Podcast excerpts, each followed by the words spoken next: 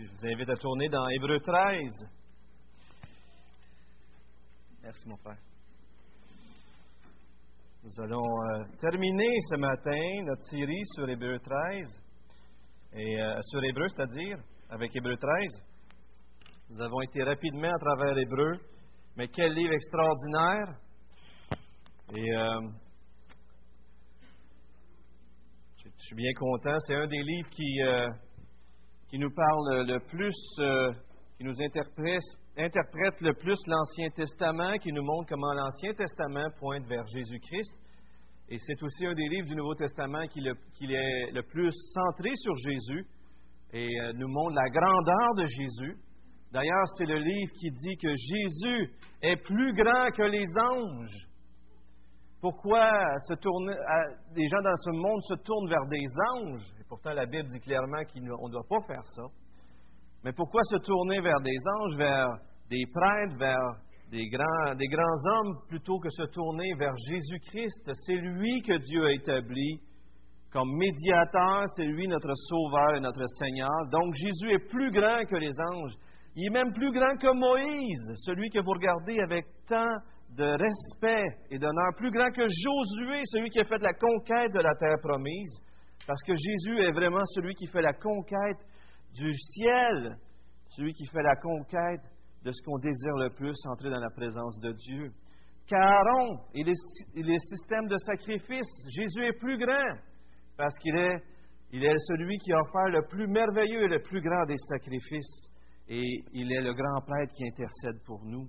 Il est plus grand même que les héros de la foi du chapitre 11.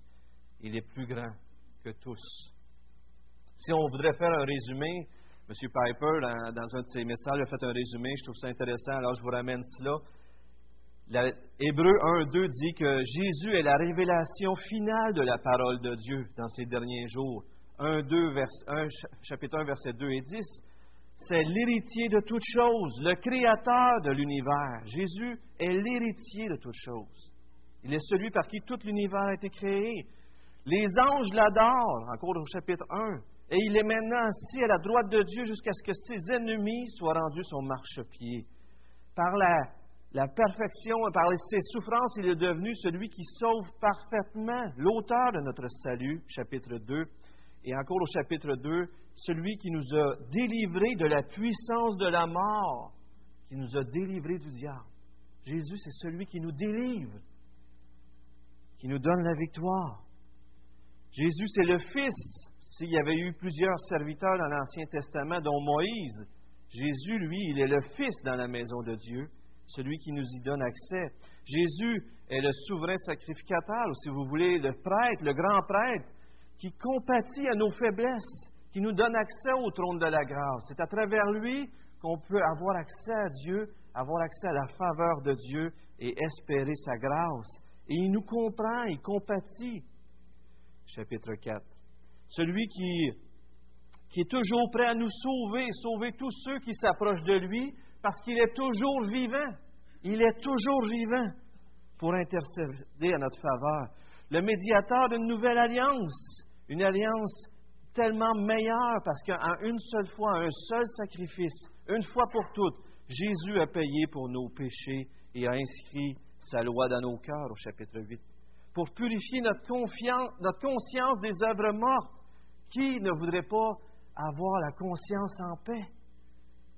On aurait beau faire toutes sortes d'œuvres, toutes sortes de choses, offrir même des sacrifices des animaux en sacrifice. Le seul qui peut vraiment nous libérer dans notre conscience des mauvaises œuvres que nous avons faites, c'est Jésus-Christ. Amen.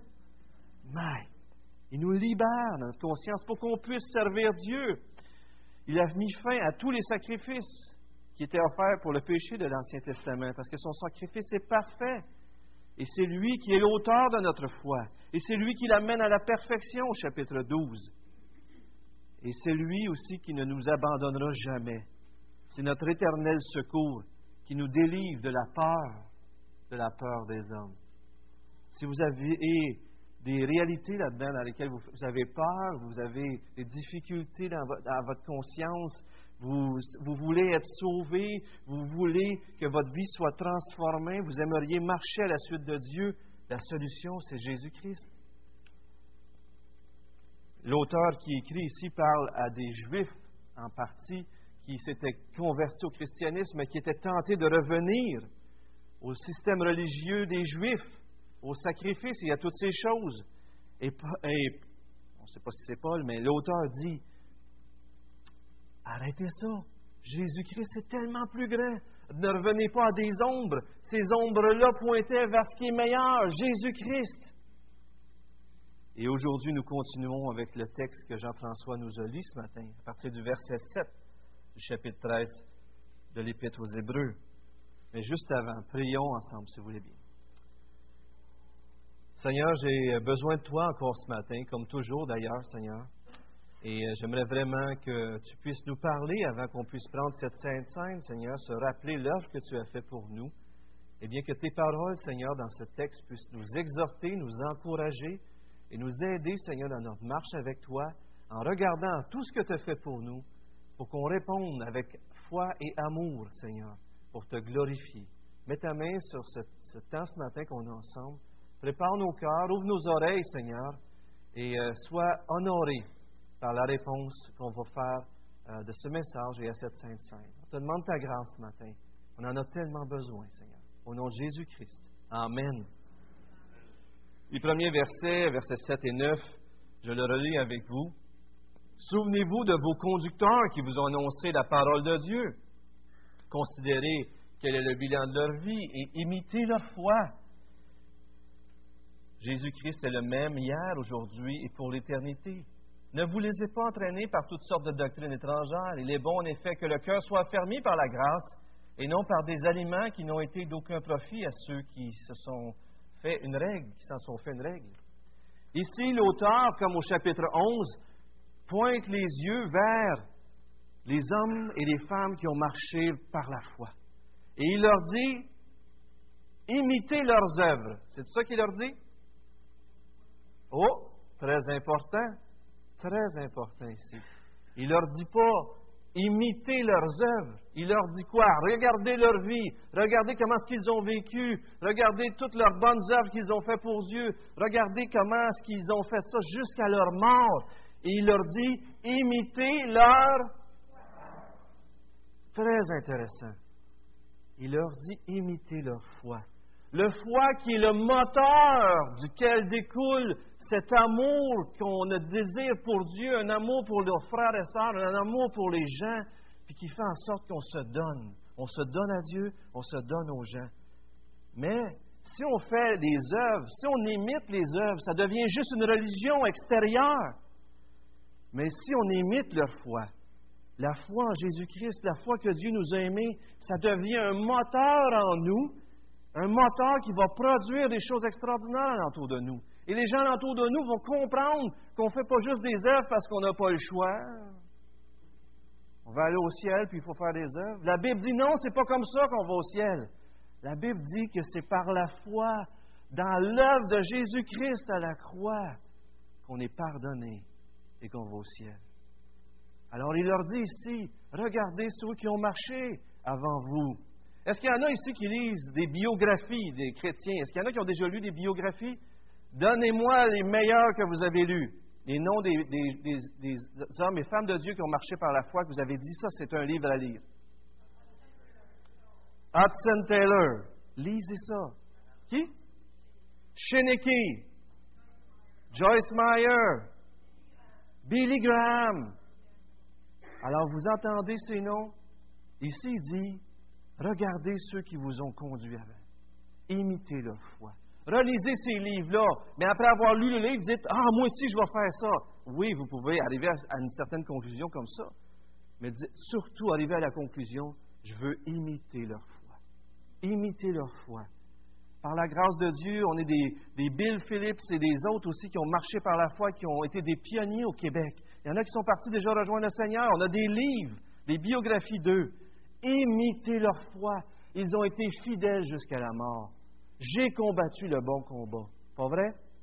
Ce qui est pratique avec euh, lorsqu'on est rendu avec le Seigneur, c'est que on peut plus se détourner du Seigneur. Alors imitez la foi de ceux qui ont persévéré jusqu'à la fin. Et puis là, Malgré tout, l'auteur dit, regardez le verset, il dit, Jésus-Christ est le même hier, aujourd'hui et pour l'éternité. Mais malgré tout, ces hommes-là, ces femmes-là passent.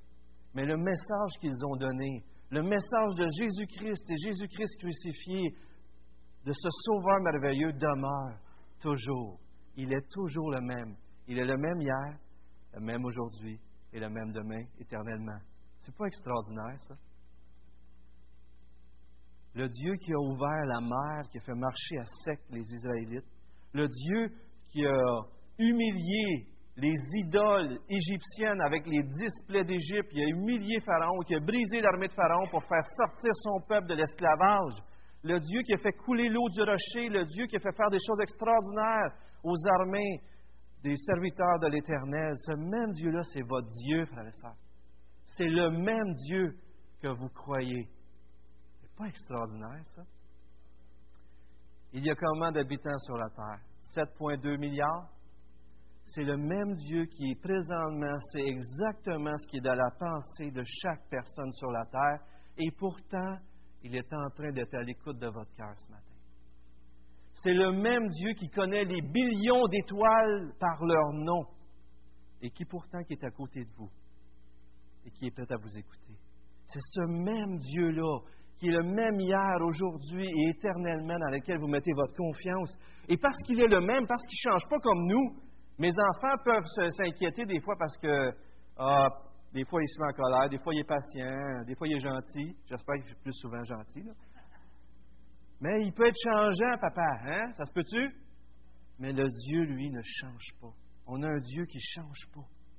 Il est le même. Et ce qui est très intéressant, c'est que imiter leur foi, mais Jésus, le message, Jésus-Christ qui est toujours vivant, il ne change pas, mais il dit faites attention de quoi vous vous nourrissez tout de suite après. De quoi vous nourrissez-vous? Est-ce que vous vous nourrissez de certaines nourritures ou de certaines choses que vous dites qu'il faut que je fasse ça dans ma vie pour plaire à Dieu? Regardez ici. Il semble clairement que les gens avaient euh, faisaient une, il y avait une diète euh, dans laquelle ils suivaient, puis ils s'attachaient à ça. Et des fois, les diètes dans nos vies peuvent devenir tellement importantes, ils peuvent nous, quasiment nous promettre le bonheur. Si je suis cette diète-là, si je fais de l'exercice ou si je fais telle chose dans ma vie, je vais être heureux. Mais Jésus-Christ dit, Dieu nous dit ici que Jésus-Christ est le même, il ne change pas, et c'est à lui que vous devez aller. Regardez la fin du passage, verset 9. Il dit, euh, il est bon, en effet, que le cœur soit affermi par quoi? Par la grâce. C'est par la grâce que nos cœurs s'affermissent. Quand que le, matin on se lève puis qu'on est tout à l'envers parce que la veille on a fait un mauvais coup, qu'on a eu une faiblesse ou quoi, il ne faut pas se lancer dans la nourriture. Il ne faut pas se lancer dans, un hobby. Il ne faut pas se lancer dans quelque chose d'autre ou, se, faire euh, plein d'œuvres pour essayer de couvrir nos péchés. Non. Lorsqu'on se lève, lorsqu'on se réveille et qu'on voit qu'on a un poids sur nos épaules, lorsqu'on voit qu'on a une culpabilité, qu'est-ce qu'on fait? On se tourne vers la grâce. Et comment est-ce qu'on fait ça? On vient à Jésus-Christ. Et Jésus-Christ qui a donné sa vie personnellement pour toi, pour moi, Donald, et pour toi si tu crois en lui. Amen. Nourrissons-nous, frères et sœurs, des bonnes choses, de la grâce. Et on continue avec le texte 10 à 14. Et ce texte-là, on a un hôtel dont ceux qui accomplissent le service du tabernacle n'ont pas le droit d'attirer leur nourriture en ce qui concerne les animaux dont le sang est apporté par le grand prêtre dans le sanctuaire pour l'expiation du péché. Leur corps est brûlé à l'extérieur du camp. Voilà pourquoi Jésus aussi, afin de procurer la sainteté au peuple au moyen de son propre sang, a souffert à l'extérieur de la ville. Vous vous souvenez que Jésus a été crucifié en dehors de la ville. Sortons donc pour aller à lui, à l'extérieur du camp, et supportons d'être humiliés comme lui. En effet, ici-bas, nous n'avons pas de cité permanente, mais nous recherchons celle qui est à venir. Étant donné que nous sommes des croyants, des chrétiens, nous avons les yeux vers la cité céleste vers le ciel, ce qui s'en vient pour nous. On est juste dans une tente ici-bas. Fait que nos actions ne sont pas déterminées seulement par le présent, mais par la croix dans le passé, ce que Jésus a fait pour nous, et le ciel qui vient dans la présence de Dieu. Et c'est ces deux pôles-là qui font en sorte qu'aujourd'hui, on vit complètement différemment des gens qui nous entourent. Et là, il fait référence ici à la fête. Euh, euh, Shakapour, Shakapour, Yom Kippour, Yom Kippour, la fête de la grande expiation du grand pardon. Dans une religion, encore aujourd'hui, une fois par année, il y a le grand pardon. Ici, on ne fait pas ça parce qu'on sait qu'on veut aller continuellement à Jésus-Christ pour trouver le pardon, pas vrai? Mais cette fête-là juive arrête une fois par année. Il y avait le grand pardon, il y avait des, des, béliers qui étaient mis, avancer les animaux. On mettait la main sur la tête et on confessait nos péchés. Et un de ces animaux était tué et l'autre était envoyé à l'extérieur du camp, à malédiction, comme s'il était maudit. Et, et Jésus, c'est une image qui pointait vers Jésus. Le grand jour du pardon s'est réalisé en Jésus. On n'a pas besoin d'aller ailleurs qu'à Jésus-Christ, parce qu'en lui, tout est pardonné. Amen. Est-ce qu'il y en a qui croient ça ici, qui sont vraiment pardonnés? Hé, c'est bon ça. Et ceux qui n'avaient pas cette conviction dans votre cœur ici ce matin, vous pouvez trouver le pardon parce que Jésus est mort pour vous. Et cette image-là pointe vers, euh, de l'Ancien Testament vers le Nouveau, qui nous rappelle que Jésus a donné sa vie. Voyez-vous, les Juifs, dans l'Ancien Testament, dans ce, dans ce texte-là, ce qu'ils vivaient, c'est que la persécution était là, ils s'étaient fait enlever des choses, et même il y a une possibilité de mourir pour leur foi.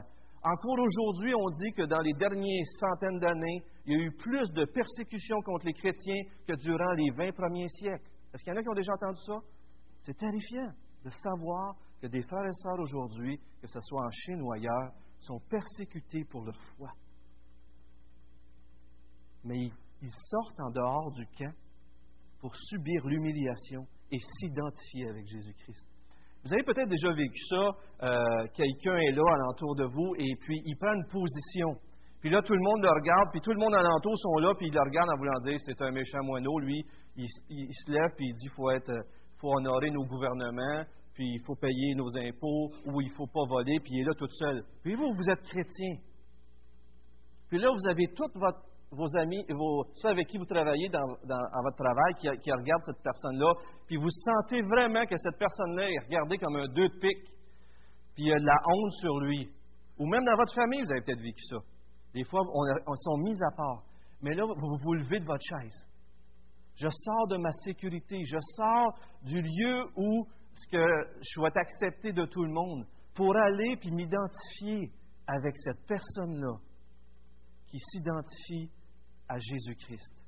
Et ici, c'est ça l'idée, c'est qu'on sort de notre confort pour dire, moi, je suis Jésus-Christ. Moi, je suis un serviteur de Jésus-Christ. Et là, il est en train de leur dire, sortez de la religion du judaïsme, sortez de cette protection que vous croyez avoir, allez à la rencontre de Jésus parce que ce n'est pas à travers toutes vos œuvres que vous allez être sauvés. Le vrai salut se trouve auprès de Jésus-Christ. Si Jésus vous demandait ce matin, si moi je vous demandais ce matin, qu'est-ce que ça veut dire de sortir hors du camp pour vous, pour aller à la rencontre de Jésus-Christ? Pensez à votre travail. Pensez à votre famille. Pensez à une personne qui ne sait pas encore que vous êtes un chrétien.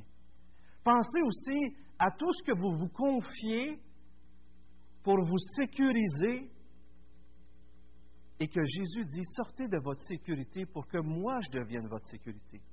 Venez à ma rencontre pour que moi je devienne votre seule source de promesses et d'espoir. Pensez à ça ce matin. Qu'est-ce que Jésus vous demande? De sortir du camp, de sortir de cet enclos. Et sortir du camp dans l'Ancien Testament, c'était pour les lépreux, c'était pour ceux qui étaient maudits, c'était pour ceux qui étaient humiliés. C'était pas la, bonne, la belle chose. Mais ceux qui suivent Jésus-Christ, est-ce que ce n'est pas vrai des fois qu'on subit l'humiliation?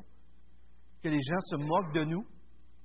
Est-ce que c'est pas vrai que lorsqu'on est dans une, forme de religiosité qui nous protège, puis que c'est la, religion de tout le monde alentour de nous, que lorsqu'on se lève debout et qu'on dit, moi je sors de cette religion-là, parce que j'ai découvert que ce n'est pas la religion qui me sauve, c'est Jésus-Christ. Et c'est lui que je veux suivre. Êtes-vous prêt à faire ça? Est-ce qu'il y en a qui sont prêts ce matin à sortir hors du camp à la rencontre de Jésus?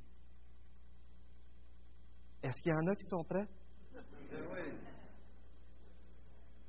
Vous savez, on ne sort pas vers rien. On ne faut pas juste avoir regarder ce qui nous manque ou ce qu'on perd en sortant du camp. On sort à la rencontre de donc, on garde les yeux sur l'auteur et celui qui mène la foi à la perfection, et c'est lorsqu'on va avoir les yeux sur lui que ça ne nous dérangera pas. même si les gens se moquent de nous, même si on est regardé comme des riens, aux yeux de Dieu, je suis son enfant précieux. Amen. Sortons hors du camp. Allons à sa rencontre et subissons cette humiliation que, en fin de compte, c'est le grand défi d'aller vers Jésus. Et euh, la lettre a pu être adressée, comme je vous disais, à des chrétiens juifs qui restaient dans des synagogues. Et pour ne pas attirer l'attention sur leurs particularités comme chrétiens et risquer d'être exclus, ils mettaient leurs convictions chrétiennes sous le boisseau. En d'autres mots, ils cachaient leurs convictions chrétiennes pour ne pas être ridiculisés, pour pas qu'on se moque d'eux. Est-ce qu'on cache nos convictions chrétiennes, frères et sœurs, ou est-ce qu'on les dit haut et fort?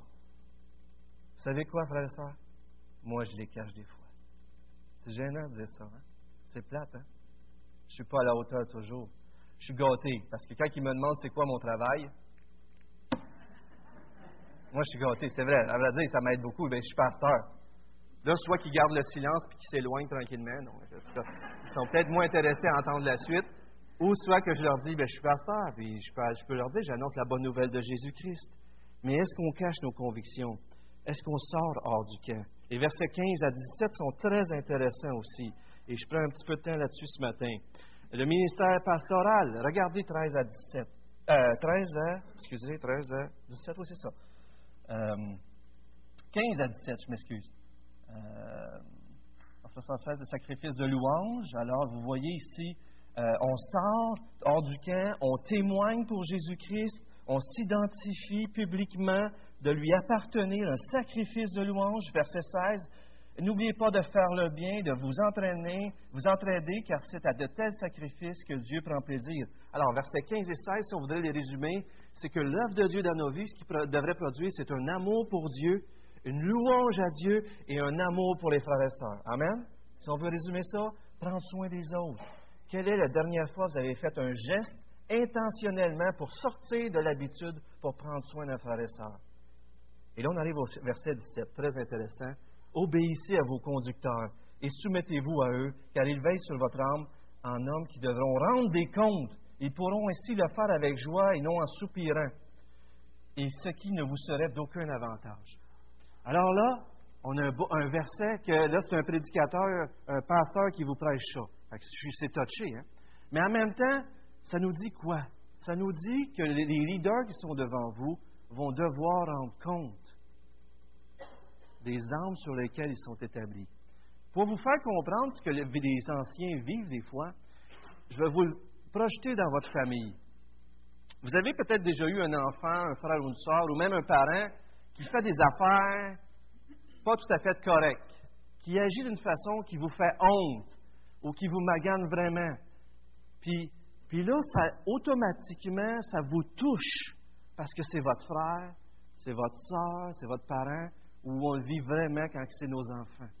Et lorsqu'un de nos enfants fait des choses qui sont difficiles, bien là, nous autres, on est touchés par ça. Puis, avez-vous remarqué que ça nous prend énormément d'énergie, ça? Ça nous brûle. Parce qu'on pense à ça constamment. On a beau être assis, travailler, mais on pense constamment à notre enfant ou à la personne qu'on aime qui est en train de soit de faire un péché ou faire quelque chose qui va lui faire du mal. Avez-vous déjà vécu ça? Je suis sûr que beaucoup, la plupart ont vécu ça. Alors là, mais imaginez-vous que de votre famille de 5 à 10 personnes, vous passez à une famille de 200 personnes. Et là, Dieu vous établit comme ancien. Et vous devez veiller sur les âmes qui sont ici. Et vous allez comprendre un petit peu ce que les anciens vivent quand ils voient des chrétiens commencer à partir, puis faire ou s'éloigner de l'Église, ou pécher, ou des choses comme ça. Vous allez commencer à comprendre le fardeau, que ce n'est pas juste des heures de travail, mais qu'il y a une charge qui vient avec le rôle d'être ancien. Et vous allez, avoir le goût de dire, il faut que je prie pour Donald, pour Gilles, pour Michel, pour Gino, pour Steve, pour M. Randina. Et non seulement ça ce matin. J'aimerais vous parler de nos femmes. Mais juste avant, on va montrer deux acétates qui nous parlent un petit peu du rôle du pasteur. Euh, des acétates, des statistiques pour vous montrer comment la famille est maganée, si on peut dire parfois, par le rôle d'être un ancien. Et c'est juste ce matin, je veux juste vous sensibiliser à cette réalité-là. 25% des femmes de pasteurs voient l'horaire de leur époux comme une source de conflit dans le couple. Je ne demanderai pas aux femmes des anciens ici de répondre. 33% des pasteurs vont expérimenter un épuisement ou un burn-out à l'intérieur des cinq premières années de leur ministère. Vous savez, je me demande si les assurances, quand ils savent que tu es pasteur, ils cherchent peut-être pas une surprise, mais ils hésitent, ou en tout cas, ils pensent plus parce qu'il y a un aspect de charge qui est là. 33 des pasteurs et 52% des épouses croient que le fait d'être dans le ministère constitue un réel danger pour leur famille. Est-ce que vous réalisez ça, frère sœurs? Est-ce que vous réalisez ce que les femmes de vos bergers aussi vivent? On continue avec la prochaine à cette étape qui dit 57 quitteraient le ministère s'il leur était possible de trouver un autre emploi. Ce n'est pas notre cas. Mais des fois, on y pense. Des fois, ça serait tellement plus facile de retourner chez BMR et de donner des morceaux de stud. J'y ai pensé des fois. Mais on sait qu'on est appelé, puis on sait qu'on obéit au Seigneur en le faisant. Comprenez-vous? Mais des fois, il y, a, une charge qui est là, il y a une réalité. 80% des couples croient que le ministère pastoral affecte négativement leur famille. 90% travaillent plus de 50 heures par semaine au ministère. 94% disent subir une pression de la part de l'Église pour avoir une famille parfaite. Ce n'est pas juste notre femme, c'est nos enfants. Et on dirait qu'il faudrait qu'ils soient parfaits des fois. Pas vrai? C'est ce qu'on aimerait qu'ils soient parfaits, il n'y a pas de problème avec ça. Mais ce que j'aimerais vous lancer comme défi ce matin, c'est de faire attention à vos pasteurs. Faites attention.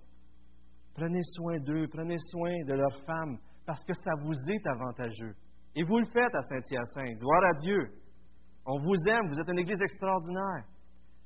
Mais ce matin, on a un passage qui nous rappelle ces choses-là. Et je voulais aussi souligner l'aspect des femmes. Ah, j'ai un autre acétate, je m'excuse.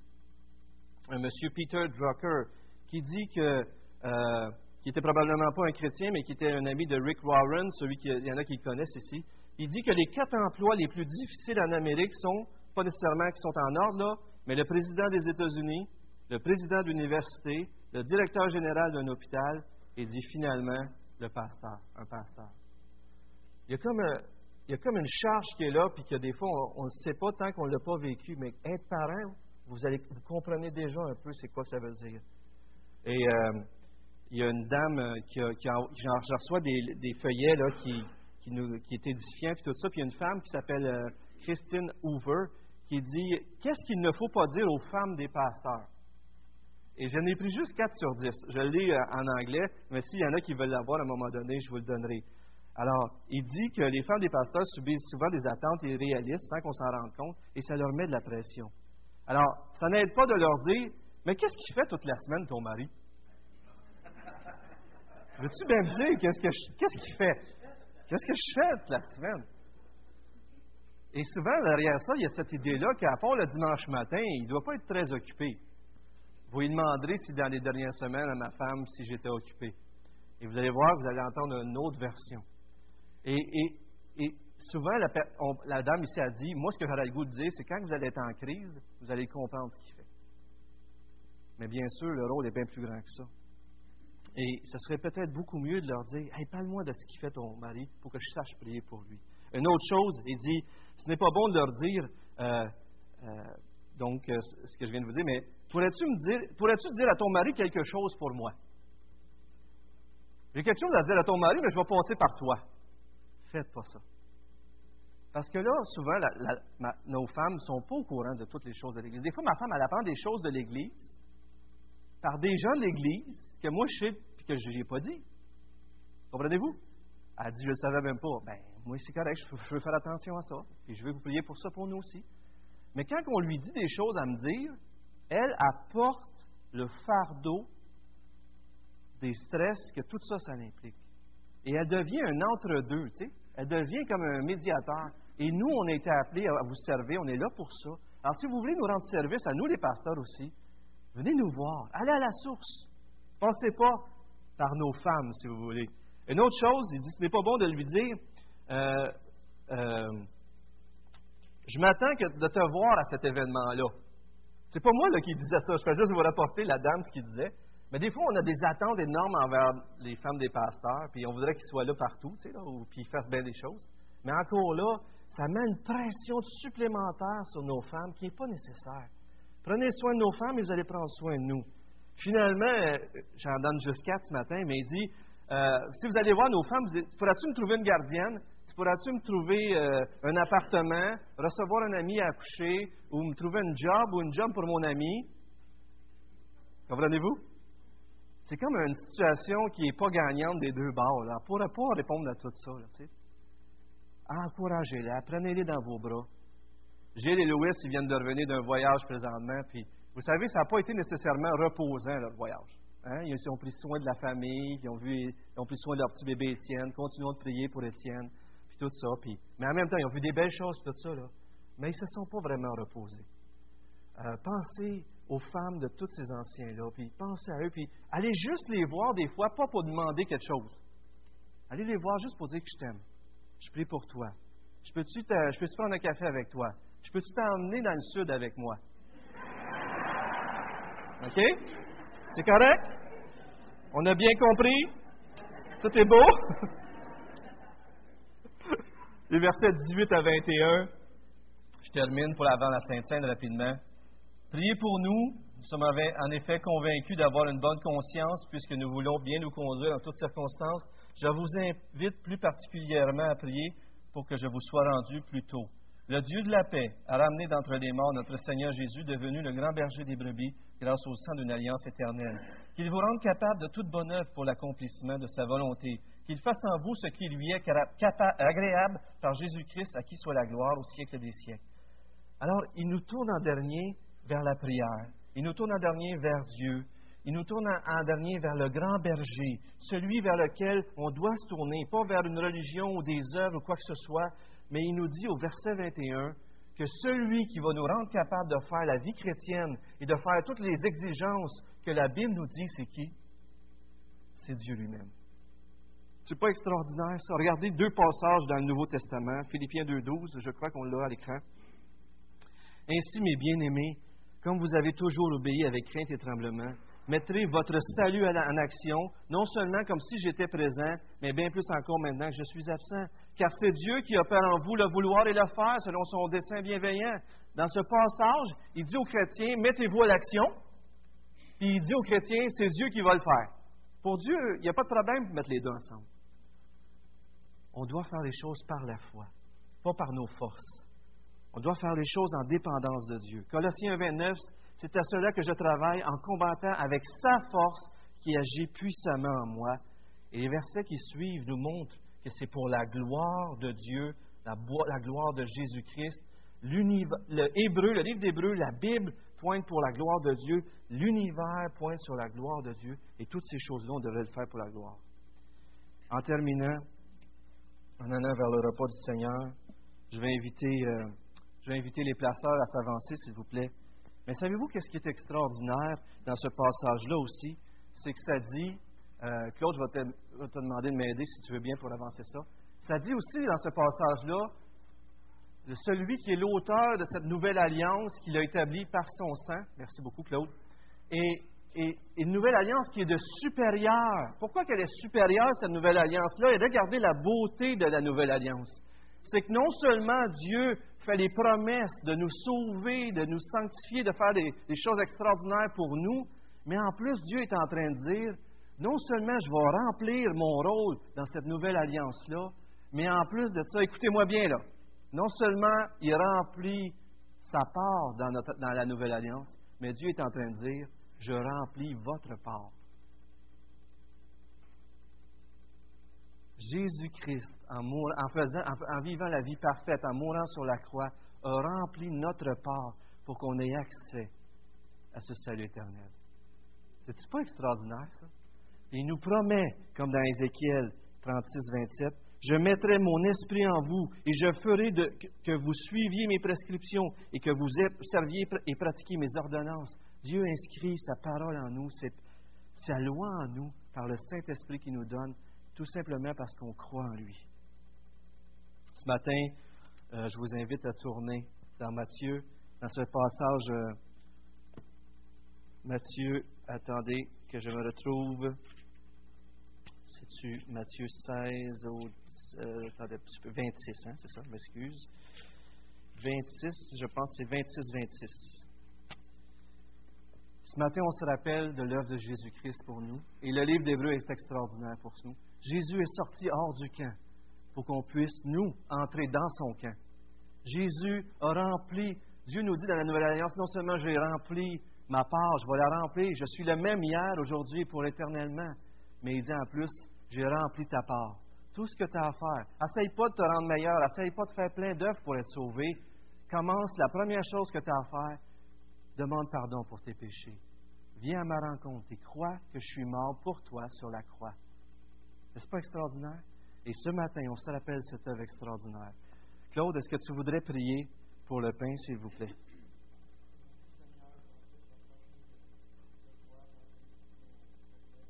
Hmm. Décider de venir sur la terre pour mourir pour euh, nous, pour nous sauver. Et euh, fait que le, cette célébration, ce qu'on se rappelle de ta mort, euh, nous aide à nous garder plus fort. Amen. Amen. Pendant qu'on distribue le pain, peut-être vous avez une prière, un, partage rapidement à faire. Alors je vous invite à le faire dans ces derniers temps qu'on prend ensemble pour célébrer la mort de Jésus-Christ et son retour, jusqu'à son retour, à célébrer ce qu'il a fait pour nous. Et par la foi, je vous invite ce matin, si vous êtes un enfant de Dieu, quelqu'un qui, qui voulait suivre Jésus-Christ et obéir, vous êtes invité à prendre ce repas. Mais peut-être que vous n'avez pas donné votre vie à Jésus-Christ. Peut-être que votre conscience, vous savez que ce n'est pas fait encore. Pourquoi pas inviter Jésus ce matin à entrer dans votre vie? Et ce repas du Seigneur nous rappelle qu'on a invité Jésus, qu'on a participé. C'est à cause de nous qu'il a été brisé sur la croix, le pain brisé.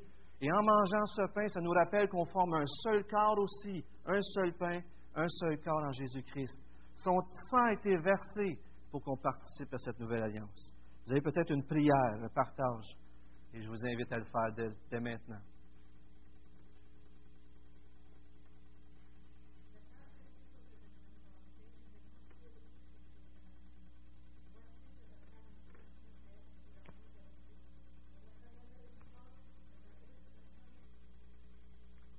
dans les sacrifices dans l'Ancien Testament, euh, les gens, lorsqu'ils offraient des sacrifices, pouvaient souvent manger de la, la, viande, de la chair des animaux. Mais dans le grand jour des expiations, les sacrificateurs n'avaient pas le droit. La seule chose qu'ils recevaient du grand jour des expiations, c'était la grâce et le pardon de Dieu. Et pour nous, aujourd'hui, ce qu'on reçoit de Dieu, c'est la grâce et son pardon. Aujourd'hui, en Jésus-Christ, par la foi, en allant vers lui, ça c'est simplement un symbole pour nous rappeler qu'en allant à Jésus-Christ, on est nourri de la grâce. On est nourri de sa bonté, de sa générosité envers nous, tout simplement parce qu'on a cru en lui. C'est un cadeau, c'est un cadeau. Nourrissons-nous ce matin, que ce pain devienne un symbole de que Jésus-Christ est notre nourriture. C'est lui qui nous donne la vie, le pain de vie et la vie éternelle. Et c'est par son sang qu'on va pouvoir entrer au ciel. Dans Matthieu 26, verset 26, pendant qu'il mangeait, Jésus prit du pain et prononça la prière de bénédiction. Puis il le rompit, le donna aux disciples en disant, Prenez, mangez, ceci est mon corps. Prenons le pain et rappelons-nous de l'œuvre de Jésus-Christ pour nous.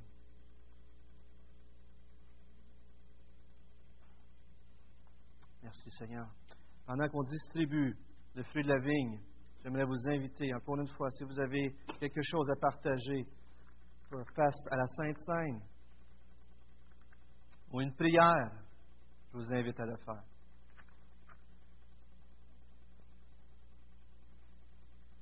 Je ne sais pas si les gens en bas aussi, vous avez euh, des éléments.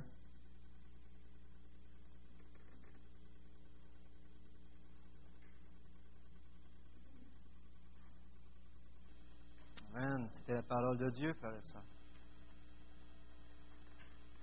Au ciel, rien d'imparfait ne peut entrer. Aucun péché ne peut entrer au ciel sans, sans que ça devienne plus le ciel. La seule chose qui peut rentrer en présence de Dieu, c'est quelque chose de parfait ou des gens parfaits. Est-ce que vous êtes parfait? Moi, je ne le suis pas. Mais en Jésus-Christ, est-ce qu'on est parfait? Amen. Son sang a coulé pour payer pour nos iniquités. Son sang a coulé pour que l'enfer que je méritais, il l'a porté à ma place sur la croix. Et non seulement ça, mais en croyant en lui, la vie parfaite qu'il a vécue, il nous en revêt. Maintenant, lorsque Dieu nous regarde, si on met notre confiance en, Jésus-Christ, ce qu'il voit, c'est son Fils. C'est les perfections de son Fils. Ce n'est plus moi qui vis, c'est Christ qui vit en moi. Et à cause de son sang, à cause de cette nouvelle alliance, ce matin, nous célébrons ce que Jésus-Christ a fait. Nous nous nourrissons de la grâce de Dieu ce matin en prenant ce pain et cette coupe. Et pendant qu'on termine, j'aimerais vous lire les versets 27 à 29 de Matthieu 26. Il prit ensuite une coupe et remercia Dieu. Puis il la leur donna en disant, Buvez-en tous, car ceci est mon sang, le sang de la nouvelle alliance qui est versé pour beaucoup pour le pardon des péchés. Je vous le dis, je ne boirai plus désormais de ce fruit de la vigne jusqu'au jour où je le boirai nouveau avec vous dans le royaume de mon Père. Frères et sœurs, on est en train d'annoncer que Jésus va revenir. Amen. Et qu'un jour, on va être en sa présence pour l'éternité, à célébrer ce salut extraordinaire, à voir, à vivre dans sa présence la vie éternelle. Monsieur Grondin, vous aimeriez prier, s'il vous plaît, pour la, la, la, la vie. Grand sacrifice à la croix pour nous. Merci pour ton sang qui purifie tous nos péchés. Mais soit ton nom, Seigneur. Merci pour euh, cette coupe. Mm. Amen. Amen. Prenons cette coupe en mémoire du Seigneur Jésus-Christ. Frères et sœurs, comment mieux terminer pendant qu'on ramasse toutes ces choses que par la louange, pas vrai? Nous allons célébrer notre grand Dieu et en terminant, je voudrais juste dire ceci. Souvenez-vous, sortons hors du camp à la rencontre de Jésus-Christ.